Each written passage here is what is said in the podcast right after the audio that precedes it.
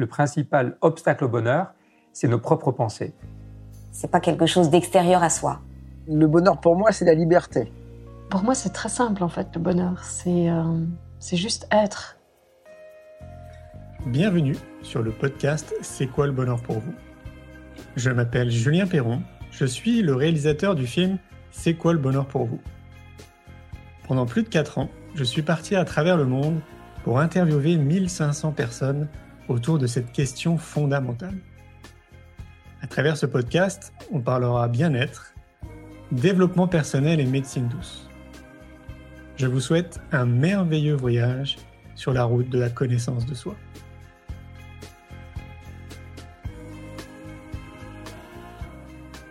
Aujourd'hui, j'ai le plaisir de recevoir Nasrine Reza. Nasrine passe les 16 premières années de sa vie à Zurich avant de s'établir en Valais, où elle ouvre son premier cabinet de thérapeute en 2004. Depuis 10 ans, Nasrine accompagne les personnes sur leur chemin de vie et de leur pleine santé. Je vous souhaite une belle écoute. Alors, tu sais pourquoi je suis là aujourd'hui? Comme je te le disais en amont, euh, j'ai réalisé un peu plus de 1600 interviews euh, autour du bonheur. Cette fameuse question, c'est quoi le bonheur pour vous? Et, euh, et, je pense que tu dois avoir un point de vue sur le bonheur qui va être très intéressant, ce qui m'amène à, à te rencontrer aujourd'hui. Alors, c'est quoi le bonheur pour toi? Si tu me permets, euh, parce que c'est un vaste sujet, pourtant très simple, j'aimerais partager une petite anecdote. Quand j'ai donné un séminaire spécialement dédié aux parents sur le thème L'enfant est votre meilleur enseignant, à un moment donné, j'ai posé la question aux parents, je leur ai demandé, c'est quoi le bonheur pour vous? Alors, ils se sont tout de suite attelés à la tâche, ils ont fait une longue liste. Comme par exemple, ils m'ont dit, c'est de pouvoir partager ce séminaire avec, avec mes enfants, c'est de pouvoir leur offrir une excellente éducation, c'est de les voir en bonne santé, donc il y avait d'innombrables différentes manières de définir ce qu'est le bonheur pour les parents. La révélation fut de taille. Quand j'ai demandé aux enfants qui étaient présents, qui dansaient au fond de la salle, je leur ai demandé Est-ce que vous êtes heureux maintenant? Et ils ont hurlé oui. C'était des enfants de 4-5 ans hein, au maximum. Et quand je leur ai demandé Qu'est-ce qui fait que vous êtes heureux maintenant? À l'unisson, ils ont uniquement haussé les épaules. Ce moment-là était vraiment magique et très particulier, surtout pour les parents qui avaient fait au préalable une très longue liste de ce qu'est le bonheur. Le bonheur est vraiment sans cause. C'est sans raison. Et c'est l'état initial de l'être humain. Quand on observe un enfant bas âge, on voit que l'enfant est dans une joie naturelle et spontanée. Normalement, la joie aurait dû s'accroître au fil des ans. L'enfant est dans cette joie naturelle. Normalement, l'adulte devrait être dans l'extase, non? Bah Or, je ne sais pas comment c'est pour toi, Julien. Moi, je n'ai pas vu beaucoup d'êtres humains dans cet état d'extase permanente. Hein. Donc, le bonheur est vraiment un état d'être. On ne peut pas y accéder. Souvent, les gens me demandent comment accéder. Comment accéder au bonheur? Tu ne peux pas parce que tu n'en es jamais séparé. Et souvent, le bonheur est attribué à des facteurs extérieurs. Passer un bon moment, oui, mais ce bon moment, cet excellent moment que nous partageons maintenant ensemble va passer. Si je l'associe à des facteurs extérieurs, il est clair que le bonheur ne peut que être éphémère et de courte durée. Donc quand les gens me demandent c'est quoi le bonheur, en règle générale, je leur réponds par une phrase très simple qui est trouve ce qui ne change jamais. Le corps change, mhm. le système de pensée change, les émotions changent. Aujourd'hui, il y a de la joie, demain, il y a peut-être de la tristesse. Mais trouve ce qui, derrière toute cette manifestation-là, est permanente. Là, tu goûtes au bonheur. Compliqué, ça Ce n'est pas compliqué, parce que pour moi, la vie est très simple. C'est juste une question d'attention. Si tu observes un enfant, il peut être dans un coin quelque part, en train de dessiner, il y a beaucoup de bruit. Oui, on l'appelle trois fois il ne nous entend pas parce qu'il est totalement focalisé sur ce qu'il vit là, dans son dessin. Or, l'être humain adulte a perdu quelque part cette attention, son attention vagabonde inlassablement. De la douleur à une pensée, à une émotion, à ce qu'il faut faire, à ce qu'il y a eu, à comment est-ce qu'il peut éviter, à s'il avait fait, comment ce serait maintenant? L'enfant arrive à maintenir son attention sur ce que j'appelle l'espace intérieur. L'être humain porte son attention sur tout sauf sur cet espace intérieur. Donc il connaît d'innombrables choses, s'attache aussi souvent à d'innombrables choses. Pour moi, le bonheur, c'est aussi un état de détachement. Ça ne veut pas dire un non-amour. C'est juste, je peux totalement goûter à ce qui est maintenant, mais je ne vais pas m'y agripper parce que de toute façon, ça va passer. Est-ce que ça revient à dire être dans l'instant présent? Absolument. On y est déjà, de toute façon. Là aussi, hein, c'est comme pour le bonheur, quand on dit comment accéder au moment présent, on y est déjà. Mais est-ce qu'on en a conscience? Et pour en avoir conscience, c'est vraiment juste une question de ramener l'attention. Ramener l'attention, c'est très simple. On peut le faire dans n'importe quelle circonstance. Souvent, j'invite les gens au départ, quand ils ont une attention qui s'est quand même pas mal déracinée, hein, parce que dis toujours ramener l'attention à la maison. Parfois, elle n'y est vraiment plus, elle est partie, elle a fugué. Donc, on aimerait la ramener à la maison. La manière la plus simple de le faire, avant tout, c'est de fermer les yeux. Si je ferme les yeux, c'est comme si je fermais la porte de la maison. Donc l'attention, elle peut que déjà revenir ne serait-ce que sur ce corps. Et le corps est le point le plus proche pour moi du bonheur, même si le bonheur est plus proche que le corps. Il est plus proche de nous que le corps. Il est antérieur à cela. Puis à le corps, puis à la pensée et l'émotion. Mais j'invite souvent à juste fermer les yeux et observer le mouvement de la vie qui n'est autre que cet inspire et cet expire. Et quand on est, quand l'attention est de retour là à la maison, quand on observe juste cet inspire et cet expire, on ne ressent plus la douleur. On n'est plus en contact avec le système de pensée, ni avec aucune émotion. Si l'attention est vraiment sur cette focalisée sur ce mouvement de vie qui s'inspire et ça expire. C'est proche de la méditation. Oui, absolument, absolument. Donc ça à pratiquer euh, régulièrement. Dès qu'on peut. Eh Au début, j'invite à le faire les yeux fermés, beaucoup plus simple. Là, l'attention elle n'a pas de support sur quoi se focaliser. Mmh, mmh. Après, c'est de, de le faire les yeux ouverts.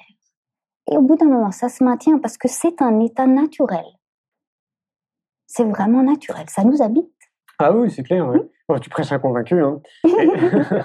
Et, quand tu reviens comme ça à ton, à ton attention, donc à toi, à ta respiration, euh, etc. Donc évidemment, es, si tu fermes les yeux, en plus, tu es beaucoup plus connecté aussi à, à ce qui se passe à l'extérieur. Euh, l'idéal, je pense qu'on pourrait recommander, du coup, c'est est-ce que c'est recommandé de le faire plutôt dans un endroit où justement il n'y a pas de bruit extérieur pour pas être euh, déconcentré de ce focus? Ou euh, est-ce que finalement on peut le pratiquer dans le métro, on peut le pratiquer au bureau Ouais, dans l'idéal, on le pratique n'importe où. Ok. N'importe où. Donc il faut réussir à faire abstraction de, bah, des bruits extérieurs parce que c'est, ça, peut être polluant tu sais, d'entendre, je sais pas, par exemple tes collègues qui sont en train de discuter. Ou, ouais, mais on ne les entend plus ah si l'attention est portée juste sur ce inspire. Ça inspire la vie et ça se laisse porter par la vie. Parce que l'être humain se laisse porter par la vie. La vie le porte. Tu trouves? Hum? En règle générale. Ouais. Maintenant, c'est vrai qu'il y a des êtres humains adultes qui nagent à contre-courant. Et il n'y a pas de mal à cela. Mmh. Cet état de lutte, de contrôle, d'effort, d'attente fait partie, à mon avis, du processus de revenir, de juste revenir à cet état, à cet état d'être qui est immuable et dans ce bonheur permanent.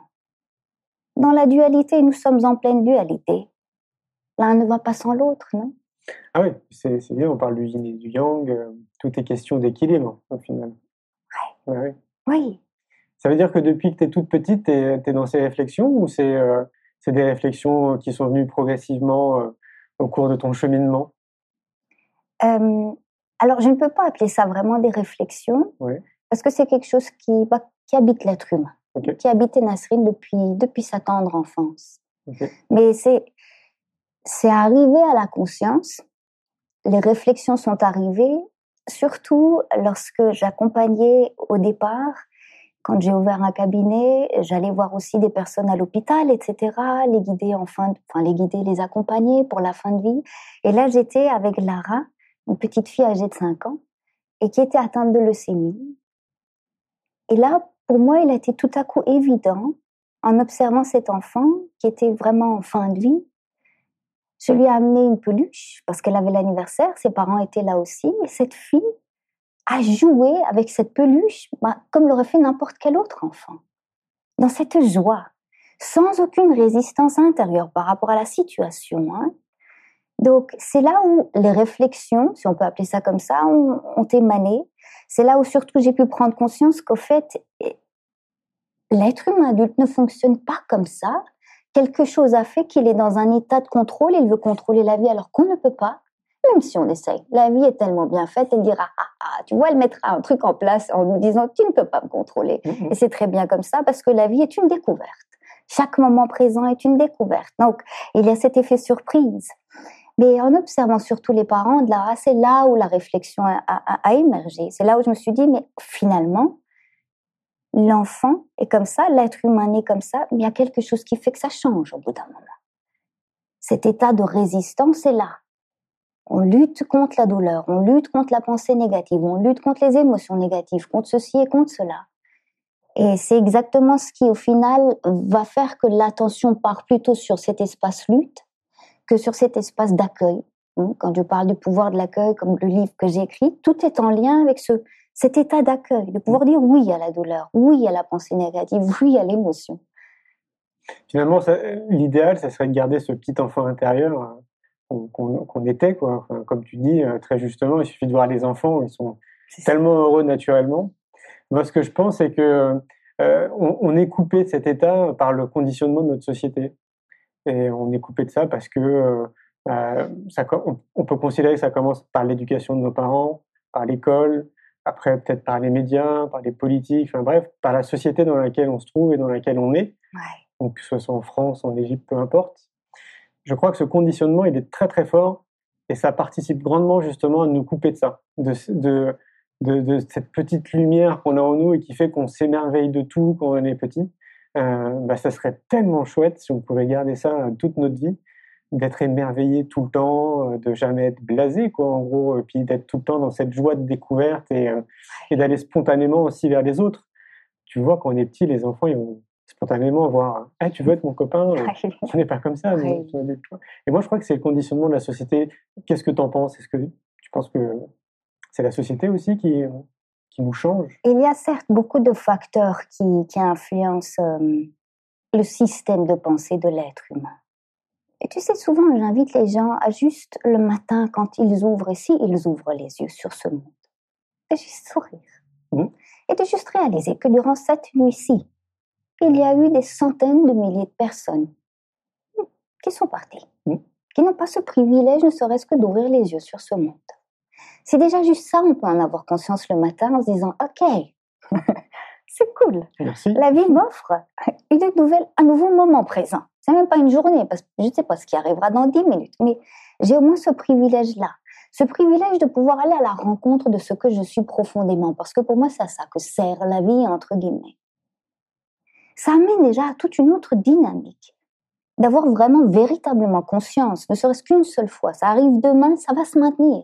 Parce que c'est puissant comme révélation de se dire j'ai cette chance-ci, d'être là en vie maintenant.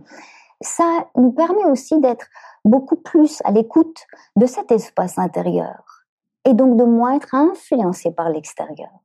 Parce que l'influence extérieure, certes, il y a, il y a des influences, mais on peut les minimiser en maintenant notre attention sur ce que nous sommes, mmh. véritablement, sur cet espace intérieur. Il y en a certains qui vont penser que c'est égocentrique. C'est tellement fondamental. je prêche, je prêche cela. Parce que si ce n'est pas pour toi que tu vis alors à quoi bon vivre? Mais souvent les gens confondent, et là aussi il y a des influences religieuses, peu importe.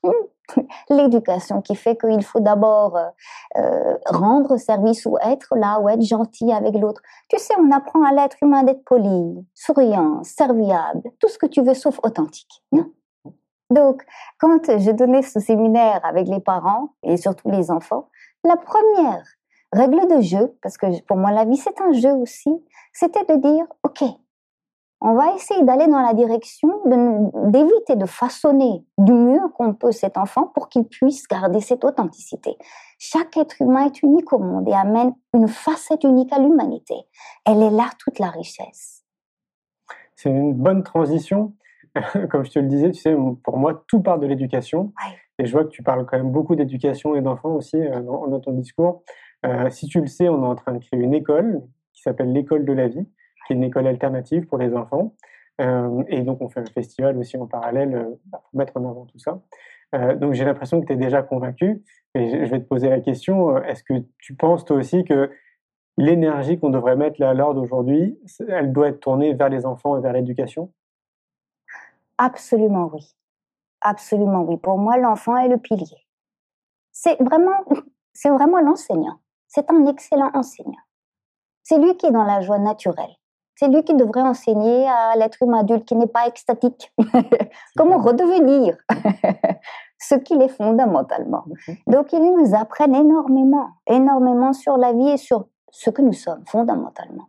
Donc oui, l'éducation est le pilier. C'est là où tout commence. Mais c'est bien de s'occuper des enfants et d'un autre côté, il faut s'occuper des parents. bien évidemment, l'un ne va pas sans l'autre. Ce sont les revers d'une même médaille. C'est pour ça que très souvent, quand je fais des rencontres, les deux sont invités en même temps. Parce que sinon, ça reste théorique. Je trouve que c'est intéressant de confronter aussi l'adulte à la réaction de l'enfant et l'enfant à la réaction de l'adulte. C'est là où la, magie opère quelque part. Parce qu'on voit concrètement, voilà ce qui se passe dans cette attitude, dans cette manière. Même si c'est souvent les parents, c'est cette euh, par amour pour leur enfant, mais cette envie de protéger aussi et sans se rendre compte qu'ils essaient de protéger leur propre bagage héréditaire aussi, hein. toutes ces convictions, ces croyances, c'est que si tu fais ça, que tu peux arriver, que tu peux réussir, que tu peux... Et quand on confronte les parents à ce que les enfants veulent réellement, parce que souvent il y a un grand écart hein, entre ce que les parents pensent et ce que l'enfant, quand il le dit, souvent les, les parents pleurent en disant mais comment c'est possible que je n'ai pas été au courant de cela? Donc euh, c'est là où il y a de grandes révélations c'est quand les deux sont confrontés. Ce sont les, les, revers d'une même médaille. Oui, complètement. Ce qui veut dire que euh, tu fais des séminaires essentiellement euh, parents-enfants. Est-ce que tu peux nous expliquer euh, qui tu es pour, pour les personnes qui ne te connaissent pas? Oh, donc je m'appelle Nasrid.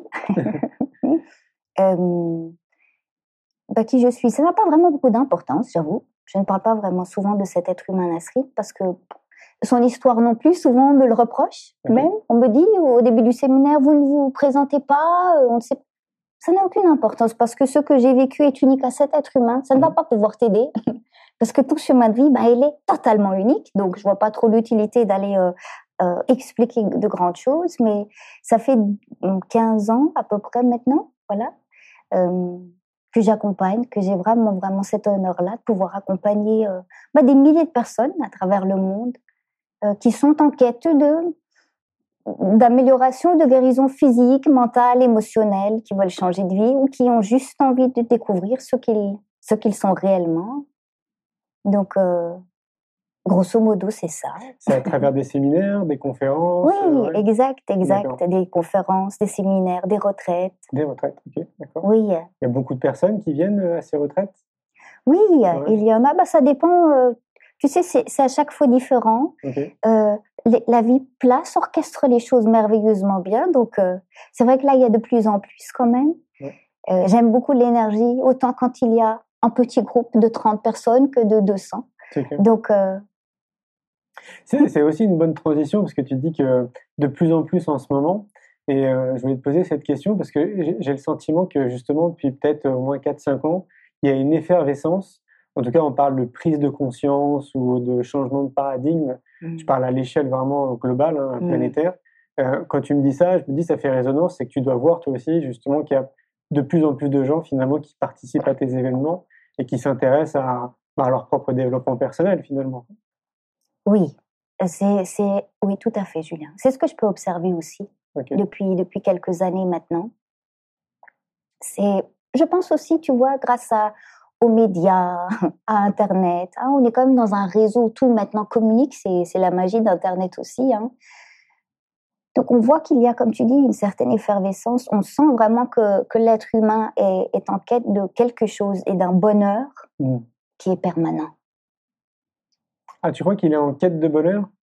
Je crois qu'il est fondamentalement en quête de bonheur. Je crois que l'être humain est toujours à la recherche de cela. Ce serait pas une erreur? Dès l'instant où on cherche le bonheur, on passe à côté. et donc, euh, on dévie, on dévie du bonheur. Parce que dès l'instant où l'attention part sur je cherche, c'est qu'on est dans la recherche. Or, il n'est pas nécessaire de chercher, mais à nouveau, comme on est dans la dualité, la recherche, à un moment donné, amène à la non-recherche, amène à cet état d'abandon, d'arrêter de vouloir remplir un espace qui nous paraissait vide. C'est quand on arrête de vouloir le remplir qu'on se rend compte qu'il est complet. Mm. Il est plein. Tout est là. Bah, c'est vrai que tout est là, mais en même temps, euh, euh, moi je parle pour peut-être la majorité de la population euh, qui s'en aperçoit pas. C'est-à-dire pour toi, c'est évident. pour moi, c'est évident parce que je suis né dedans tout petit, donc j'ai grandi un peu dans, ces, toutes ces réflexions. Mmh. mais c'est aussi évident que pour peut-être 70% de la population, ça ne l'est pas.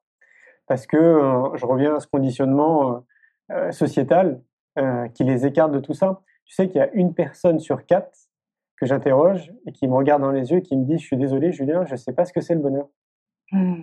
Mais c'est, euh, ça amène à des réflexions extraordinaires. Ça, c'est quand même pas normal qu'il y ait une personne sur quatre qui puisse pas définir le bonheur pour, pour elle-même. Quoi. À ton avis, ça, ça vient d'où, ce genre de choses? Pourquoi on ne peut pas définir le bonheur?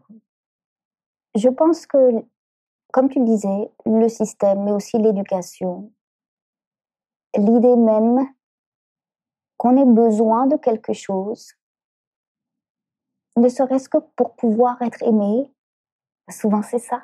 L'être humain fait d'innombrables choses juste pour pouvoir obtenir une mètre d'amour, une mètre de reconnaissance, une mètre de quelque chose. Et il met beaucoup d'énergie pour peu, pour un résultat très, très éphémère.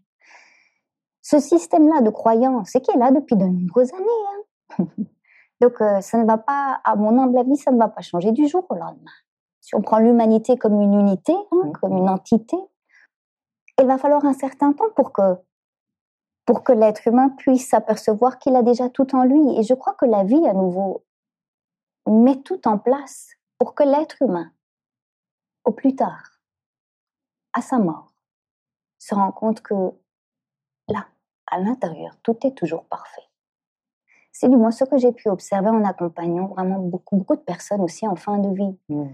Et qui, à un moment donné, quand elles savent que de toute évidence, la volonté ne sert plus à rien, il n'y a plus assez de ressources énergétiques ni encore physiques. La pensée positive sert encore à, à moins à ce moment-là. Quand elles s'abandonnent complètement à la vie, c'est là où, juste avant de partir, souvent, elles me disent c'est parfait. J'ai entendu ça tellement souvent. Or, bien évidemment, si on peut amener cette révélation-là avant, dans l'absolu, ça ne fait pas de différence.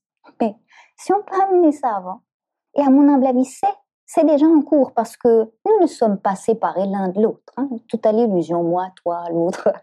Donc, tous ces petits individus forment un seul organe qui est l'humanité si certaines de ces cellules-là sont dans un état d'esprit ou de conscience, ou peu importe le nom qu'on va mettre là-dessus, et qui arrivent déjà à aller chercher dans leurs propres ressources, l'information circule. Mmh. Elle va circuler, elle circule déjà. Oui. Bon, finalement, c'est simple hein, quand on t'écoute. la vie est terriblement simple. Oui. C'est ça, oui. Voilà, donc c'est, c'est, comme du lâcher prise et, euh, et, donc, oui, si tu lâches prise, tu es peut-être beaucoup plus en conscience du moment présent. Parce que c'est ça aussi, si je t'écoute bien. C'est une question de moment présent, de revenir à ce moment présent. Et peut-être que pour revenir à ce moment présent, il faut lâcher prise. C'est juste observer l'inspire et l'expire. Parce que tu sais, je comprends le mot lâcher prise, ton mental, le mien, ok, mais et dès l'instant où quelqu'un entend lâcher prise, c'est déjà presque trop faire. Tu vois? Parce que tu sais qu'il y a beaucoup de, gens qui, qui, viennent aussi au séminaire et qui me disent j'ai fait des cours sur lâcher prise ou sur ceci ou sur cela. Alors, Ça veut dire que, et genre, il y a un protocole à suivre. La vie n'est pas un protocole à suivre. C'est beaucoup plus simple que cela encore. Mm. C'est pour ça que j'aime ramener vraiment à ce observe. Ça inspire, ça expire. Quand les gens me disent, j'ai un problème, je me sens mal, euh, il y a le manque de confiance, je n'y arriverai jamais. Et je leur dis, est-ce que tu peux, en fermant les yeux maintenant, juste en portant ton attention sur cet inspire et cet expire, juste ça. Est-ce que là maintenant il y a un quelconque problème? Est-ce que là maintenant il y a la pensée je manque de confiance, je ne peux pas y arriver, je n'en vaux pas la peine, je ne mérite pas? Non, parce que tu n'es pas né avec cela. Ça, c'est un système de pensée qui t'a été mis, tu sais, comme un sac à dos. Hein Ouais, à un moment donné, on te met un sac à dos, puis on dit bonne route. Ça. Et on a mis dans le sac à dos bah, tout, pas seulement ce qu'il y a dans la lignée familiale, mais tout le système de croyances en lien avec l'humanité. Ça ne Mhm. forme qu'un seul organe. Donc ce bagage-là est aussi ce bagage-ci. Tu vois ce que je veux dire? sûr, Ça ouais. fait beaucoup de bagages, Oui. mais c'est de pouvoir réaliser que on n'est pas né comme ça. Jamais un enfant ne te dira, hey, je manque de confiance. Jamais il te dira, il faut que je fasse un développement personnel. enfin, j'en ai jamais vu. Hein. Donc, c'est de revenir à ça et de se dire, ça m'appartient pas. Oh, ok. Je ne suis pas née. Est-ce que tu es né en te disant, je manque de confiance? Non. Oh, je place les choses là. En plaçant les choses là, oh, là, je peux goûter au bonheur.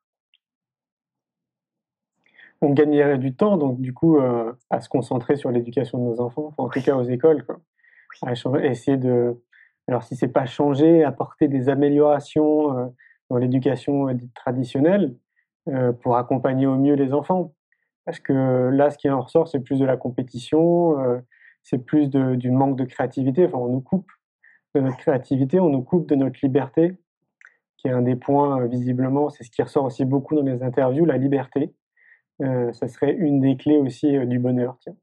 Ouais. Et, ouais. et on devrait se concentrer là-dessus, ouais, sur accompagner au mieux cet petit être qui est, qui est déjà juste parfait, qui se révèle au mieux et qui, voilà, de ne pas, le faire, de pas le, le faire rentrer dans cette société euh, qui est trop conditionnée. Quoi. Oui. Oui, et qui est euh, l'économie. Mm, mm. L'humanité a créé une économie, une sacrée machinerie. Ouais. Maintenant, l'humanité, pour l'instant, elle- doit nourrir la machine. Donc, tout, tout, tout le système social, économique, euh, éducatif est basé sur cette machinerie-là. Mm, mm. On doit la nourrir. Elle est plus grande que nous. Elle a faim.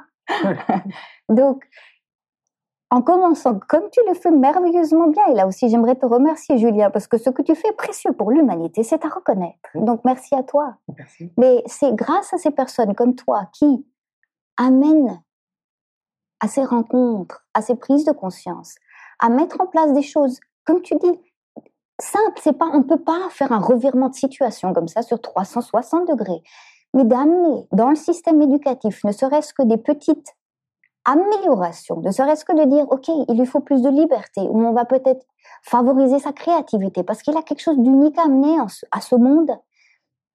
Ça, au fil du temps, va permettre à l'être humain de, de redevenir extatique. Ouais, je pense aussi, ouais. Mais ce, qui, ce qui est dingue, c'est qu'il y a quand même un paquet de pays qui le font. hein. Je pense à la Finlande, à la Suède, à la Norvège, à l'Islande. Il y a plein, en Allemagne aussi. Enfin, il y a plein de pays quand même qui sont déjà dans cette euh, logique ou dans ce bon sens Ouais. d'essayer d'accompagner au mieux les enfants et ne surtout pas de les mettre en compétition, de leur couper de leur créativité débordante, etc. Oui, Donc ça veut dire qu'on peut le faire. Quoi. oui. Sauf qu'en. France, bah, je sais pas, ça, ça, ça stagne. Tu sais, à mon avis, tout est toujours en lien avec la peur. Mhm. Là, il y a, il y a des précurseurs. Hein, Ces pays que tu as évoqués qui sont déjà dans ce mouvement, c'est très bien. Quelqu'un a commencé, une partie de l'humanité a commencé. La France et d'autres pays vont pouvoir observer, voir ce que ce- cela va générer. Ils vont pouvoir se rallier à ce mouvement. Mais il y a de la peur. Le changement entraîne systématiquement de la peur. C'est clair. Donc, et il n'y a pas de mal à rester un peu en retrait. De toute façon, chaque nation, aussi chaque pays hein, va suivre son propre rythme selon ses- son propre mode de pensée. Hein, qui est en lien avec toute sa communauté là. Donc, il n'y a pas de mal à rester un peu en retrait et à observer. Et à se rallier après à ce mouvement, de l'améliorer, de l'affiner par rapport à sa propre culture. mentalité. Exactement, ouais. Le mouvement est là, il est mis en place. Ouais. Et il va se poursuivre. Ouais, c'est clair. C'est ce que je dis très souvent. Moi, j'ai la chance de me balader un peu partout dans le monde et je vois qu'il y a des millions et des millions de personnes qui se bougent. Euh, le projet que je réalise est très sympa, Ouais. mais il y a plein, plein, plein de projets en- de toutes sortes Ouais. qui participent justement à apporter cette pierre positive. Et ce qui est un peu dommage, à mon sens, c'est que euh, une fois de plus, c'est pas assez mis en avant. Quand tu allumes ta télé, quand tu écoutes la radio, quand tu lis un journal, euh, on met quand même en avant cet aspect un peu négatif de, de l'existence et de la vie et de la planète, alors que ça représente peut-être même pas 2% de ce qui se passe dans le monde. Ouais.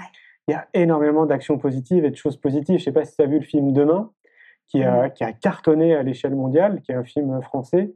Et parce que pourquoi ça a cartonné? Parce que dans ce film, justement, on montre qu'il y a plein de possibilités, il y a plein de, de techniques ou euh, de choses à mettre en place pour améliorer notre quotidien. Et qu'évidemment, il ne faut pas attendre que ce soit les gouvernements, les politiciens ou, euh, ou l'État d'un pays qui s'en occupe. Ça part de nous. Quoi. Ouais, Un peu comme disait Gandhi, euh, si tu veux voir changer le monde, bah, commence-toi déjà par changer. Quoi. exact. Donc ça rejoint ce que tu dis, quelque part. Ce que j'ai pu observer, pour euh, rebondir sur ce que tu dis, c'est sûr que sur, sur ces dernières années, il y a de moins en moins de personnes qui écoutent, qui regardent la télé ou qui écoutent les radios conventionnelles. Elles vont aller rechercher elles, ce dont elles ont vraiment besoin. C'est comme si une nouvelle dynamique là aussi se mettait en place. Tu vois, on prend Ouais. plus ce qu'on nous sert gratuitement comme ça. De toute façon, on sait qu'il y a de la corruption et que les news, les 2% de ce qu'on nous dit sont fausses aussi. Donc l'être humain, pour moi, a soif maintenant de vérité. Donc il va aller chercher lui-même ces informations. Il Grâce ce... à Internet. Exact. Ouais. Oui, vive, vive Internet. C'est vrai. Franchement. Ah ouais, il y a un côté ultra positif d'Internet, hein, c'est sûr. Quoi. Et c'est notamment ça, c'est qu'on a la possibilité d'aller chercher l'info. Euh, encore, il faudrait quand même que, faut espérer, mais je pense que l'être humain est suffisamment intelligent pour être aussi sélectif. C'est-à-dire au même titre qu'on peut faire le tri euh, à la télé, de faire le tri aussi sur Internet parce qu'il y a quand même aussi à boire et à manger. Quoi. Il n'y a, pas que de la bonne information, quoi. il y a Bien aussi de la désinformation. Donc c'est important de, de trier. Quoi. Je parlais de liberté tout à l'heure, tu avais l'air d'être d'accord euh, sur cette notion du bonheur. Euh, moi, je fais partie aussi des gens qui pensent que c'est fondamental de retrouver notre liberté. Mhm. Et euh, je trouve que à travers no- notre cursus ou notre culture ou notre histoire ou euh, nos programmations, euh, on arrive à travailler, donc à avoir un, un job qui est pas du tout en raccord avec ce qu'on est profondément, avec notre être profond, et qui est plus raccordé à la société. Donc on travaille de manière alimentaire pour avoir de l'argent, pour payer nos factures, payer un appartement, etc. Mais on réalise pas euh, une activité qui est complètement centrée avec qui on est. Ouais.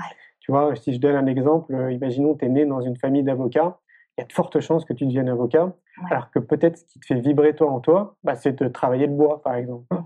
Et je me dis là, peut-être qu'il y a une grande partie de l'humanité qui passe à côté de ce qu'il est vraiment. Quoi. Mhm. Tu vois, et comme on est quasiment 8 heures par jour au minimum euh, en train de travailler, on est plus de temps en train de travailler qu'avec notre famille ou nos amis, mais on devrait justement euh, commencer par ça, quoi, en gros. quoi. Donc si on accompagne au mieux les enfants, je me dis qu'il y a de fortes chances qu'ils fassent quelque chose qui les fasse vibrer, et que du coup ça fasse, euh, ça participe à un bien commun, quoi, en gros. quoi. Oui, euh, Et ouais oui. il faut résoudre cette équation. Alors, euh, je sais pas, je me dis que ça part de, de l'éducation, fois de plus. C'est le pilier. Je Et ouais. partage vraiment ton avis. Bah. C'est vraiment le pilier. C'est la, c'est la graine. Mm. c'est l'arbre au stade latin. Ouais. Tout est là. Ouais, parce que vraiment, si on observe bien, euh, mais moi j'en ai fait partie à un moment donné, peut-être que toi aussi dans, dans, dans ton existence, on a tous fait un job à un moment donné qui n'était pas du tout, euh, pas complètement raccord avec qui on était. Peut-être parce que notre patron était euh, un mauvais patron, peut-être parce que la branche dans laquelle on se trouvait n'était pas forcément une branche intéressante, mais malgré tout, on reste dans ce poste-là. Et je me dis, quand tu fais ça, tu passes à côté de ta vie. Mm. Je sais pas ce que tu en penses. À nouveau, la peur est quand même omniprésente. Cette machine que l'humanité a construite, quelque part emprisonne, c'est- pas un bon terme, mais c'est- Ouais. pour donner un peu le- le- l'ampleur de, de, ce qui, de ce que je peux observer, emprisonne l'être humain vraiment cette peur. Et la peur, si elle n'est pas accueillie, En général, l'être humain n'accueille pas la peur, il la fuit. Parce que dans son système de croyance, c'est la peur est néfaste, donc il faut que tu la fuis. Tant qu'il ne l'accueille pas, il sera voué à être l'esclave quelque part de ce conditionnement, que ce soit éducatif ou social peu importe. À mon humble avis, il est très important aussi de réapprendre, surtout aux êtres humains adultes, de goûter à la peur. Parce que s'il n'y a plus de lutte face à cette peur, si on est dans cet état d'accueil, qui n'est autre que le bonheur, qu'il n'y a plus de résistance, je peux voir la peur, je peux surtout observer qu'elle est illusoire. Parce que la peur découle uniquement d'un état imaginaire, en lien soit avec le passé ou un, futur qui n'existe pas encore. Si je peux la voir, si je peux, si elle peut devenir ma meilleure alliée, là toute la dynamique de vie change. Là, plus rien ne me retiendra par rapport à ce travail. Parce qu'en règle générale, l'être humain ne part pas, ne quitte pas ce travail à cause d'hypothèses. La première fois que j'ai quitté, j'avais qu'un seul job. J'étais prof, prof d'allemand. Il y a des années de ça. Et le jour où j'ai décidé de quitter ce travail, une amie m'a dit Tu, qu'est-ce que. Mais t'es folle Tu gagnes bien ta vie là T'es tranquille Genre, tu peux faire ça jusqu'à ton dernier souffle. Pourquoi est-ce que tu veux changer maintenant? Là, tu as la sécurité.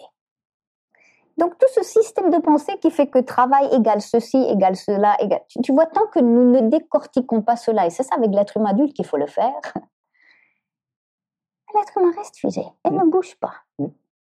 Il s'appuie sur des hypothèses. Oui, parce que si je quitte le travail, tu sais, l'économie actuellement, elle est mauvaise, donc euh, tu risques d'être au chômage l'être humain ne bouge pas à cause de peurs fictives. Ouais, je crois qu'on a tous entendu ça. Hein. Euh, les entrepreneurs qui à un moment donné se sont lancés et donc ont quitté leur job pour se lancer, je crois qu'on a tous entendu ça. Hein. Que ce soit la famille proche ou les amis, on disant mais t'es sûr? T'as vu et tout, c'est compliqué en ce moment, t'as vu le taux de chômage et tout, euh, t'es sûr que tu vas réussir à gagner suffisamment d'argent Et je te rejoins, mais à 200%. Hein. C'est comme si, euh, quelque part, la société était un peu dirigée autour de la peur. Oui, totalement. c'est le fondement même de la machinerie actuelle. C'est clair. D'où l'importance de ne plus, c'est le premier conseil que je donne toujours, ne plus demander conseil. Mm. Arrêtons de demander conseil. Parce que ce qui est juste et bon pour moi n'est certainement pas juste et bon pour toi. C'est clair. Dans l'absolu. Ici, c'est unique, là, c'est unique. Là, il y a des besoins uniques. Mm. Donc, le fait aussi d'aller demander conseil. Tu sais, on demande conseil aux psy, aux amis. Et au final, le soir, on se retrouve à la maison, la tête remplie de conseils. Beaucoup plus de confusion qu'au départ, non? Mm, Qu'est-ce que ça fait? Plus de peur. Résultat, encore plus figé on est. On ne bouge pas. Ah c'est évident. C'est évident. Il faudrait cultiver l'amour euh, comme le fait Amma.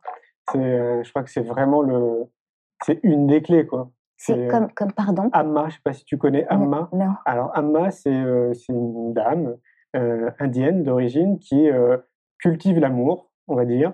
Et, son truc à elle, c'est elle fait des tours en France, en Europe d'ailleurs, oui. Et elle fait des câlins aux gens. Elle fait des, elle fait des hugs. Elle, est, elle est connue pour ça. Elle est connue, mais vraiment mondialement.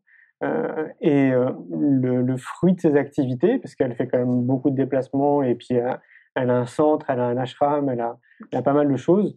Le fruit de ses activités lui permet aussi de financer euh, plein de projets à travers le monde. Mmh. Et là, dernièrement, elle a injecté quelques millions euh, de dollars pour nettoyer le Gange, parce qu'elle, elle est originaire d'Inde. Et donc, euh, elle, son dada, c'est l'amour. Donc, je trouve que voilà, ça, ça concorde bien avec ce que tu dis. J'ai le sentiment qu'il y a deux notions, il y a la peur et l'amour. On est régi par la peur, la peur pardon, et donc il faudrait cultiver l'amour contrecarrer euh, la peur. Quoi. Oui, oui. Est-ce que tu aimes bien les citations Les citations. Euh, mon mental, tu sais, à force d'être dans le moment présent, euh, en tout cas, lui ne, retient pas vraiment de citations. Est-ce que tu en as une bonne à apprendre à mon mental, à transmettre? Ouais, moi j'aime bien celle de Gandhi, comme je te disais, hum? qui dit Sois le changement que tu veux voir dans le monde. Parce que je trouve que ça résume tout, quoi. C'est tellement euh, puissant comme phrase. Euh, parce que si tu veux un monde joyeux, bah, commence par être joyeux. Si tu veux un monde, euh, je sais pas, rempli de, de, bonnes choses, bah, commence toi par te remplir de bonnes choses et incarne le changement, quoi, en gros. J'aime beaucoup cette citation. Oui, magnifique. Que la vie n'est qu'une expérience interne. Ouais. Ça ne peut que commencer par là. Mhm. Oui. Ah ouais, c'est clair. Merci Nasrine. De tout cœur, merci à toi, Julien. Un grand merci pour votre écoute. J'espère que vous avez passé un bon moment avec nous. Je vous invite à prolonger l'expérience en regardant mon film C'est quoi le bonheur pour vous? Vous le trouverez assez facilement sur YouTube. Si vous souhaitez ancrer davantage les choses, nous avons créé le jeu de cartes C'est quoi le bonheur pour vous qui vous permettra de mieux vous connaître et de mieux connaître les gens avec lesquels vous allez jouer de manière ludique et bienveillante. Vous me retrouverez assez facilement sur les réseaux sociaux si vous souhaitez qu'on échange en direct. Et merci de nous laisser des messages ou des avis, des commentaires. Ça fait vraiment plaisir et je prendrai une grande joie à vous répondre. En attendant, je vous souhaite une très belle route et je vous retrouve maintenant la semaine prochaine pour un nouvel épisode du podcast C'est quoi le bonheur pour vous?